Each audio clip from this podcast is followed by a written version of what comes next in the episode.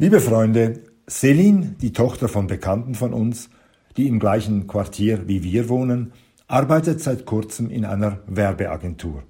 Als ich sie wieder einmal auf der Straße antraf, fragte ich sie, ob ihr die Arbeit gefalle. Und so kamen wir auch auf das Team zu sprechen, in dem sie arbeitet. Dabei erwähnte sie einen jungen Mann, einen Praktikanten, der ebenfalls neu in der Firma sei und mit dem sie sich gut verstehe. Vor ein paar Tagen nun sprach mich nach einer Abdankung ein junger Mann an und sagte, Sie wohnen offenbar im gleichen Quartier wie unsere neue Mitarbeiterin.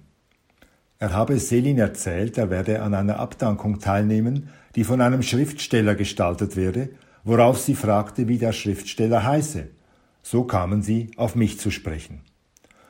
Darauf sagte ich zu dem jungen Mann, dann bist du sicher der Praktikant, von dem mir Selin erzählt hat. Ich dachte, wenn er ein Praktikant ist und außerdem ein Arbeitskollege von ihr, dann darf ich ihm du sagen.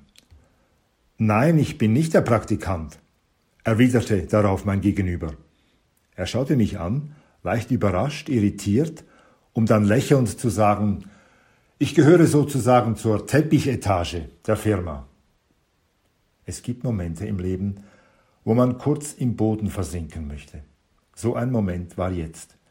Selins Vorgesetzter sah noch so jung, so wenig erfahren aus, dass ich ihn für den Praktikanten gehalten hatte. Der Schaden war angerichtet. Alles, was ich jetzt antworten würde, konnte nur falsch sein. Oh, Sie müssen entschuldigen, stammelte ich und kehrte eilig zum Sie zurück. Aber Selin hat eben nur den Praktikanten erwähnt. Mit den Chefs, sagte sie, habe sie noch keinen Kontakt gehabt. Steckt man einmal im Fettnäpfchen drin, kommt man nicht mehr heraus. Ich hätte mir auf die Zunge beißen können. Hatte der Mann, der nicht wie ein Werbeagenturleiter aussah, aber zweifellos einer war, hatte er nicht gerade erwähnt, er habe Selin erzählt, er werde an einer Abdankung teilnehmen, also hatte er sich mit ihr bereits unterhalten. Und er hörte bestimmt nicht gern, dass Selin es nicht für nötig hielt, von ihrem Vorgesetzten zu sprechen als hätte er keinen bleibenden Eindruck bei ihr hinterlassen. Mit meiner Antwort zog ich auch Selin in den Schlamassel hinein. Oh doch, meinte ihr Chef, wir hatten durchaus schon Kontakt. Ich habe schon ein paar Mal mit Selin geredet. Es ist wichtig, dass sich neue Mitarbeiter bei uns willkommen fühlen. Während er mir erneut zu verstehen gab, wie daneben ich lag, suchte ich nach einer Erklärung, die meinen Fauxpas wieder gut machen könnte. Es ist mir wirklich nicht recht, bemühte ich mich, dass ich vorher so falsch reagierte, als Sie mich ansprachen. Aber es gibt ja auch Praktikanten, die schon etwas älter sind, die vielleicht erst später in die Werbung einsteigen. Quereinsteiger gewissermaßen. Welcher Teufel hatte mich jetzt geritten? Schlimm genug, dass ich dem Herrn unterstellte, er sehe für einen Vorgesetzten zu jung aus. Nun sagte ich ihm, dass er schon etwas älter wirkte. Das hörte er sicher ebenso wenig gern.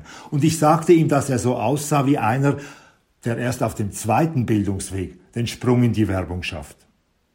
Ich konnte es nicht mehr schlimmer machen. Zum Glück für mich wurden wir unterbrochen, weil ein anderer Trauergast auf meinen Gesprächspartner zutrat und ihn begrüßte. Mit einem schiefen Lächeln zog ich mich von Selins Vorgesetztem zurück und fasste als ersten Vorsatz fürs kommende Jahr, mein loses Mundwerk ein für allemal zügeln zu wollen. Aber ich kenne mich. Ich bin ein kommunikativer Mensch. Und deshalb wartet gleich um die Ecke schon das nächste Fettnäpfchen.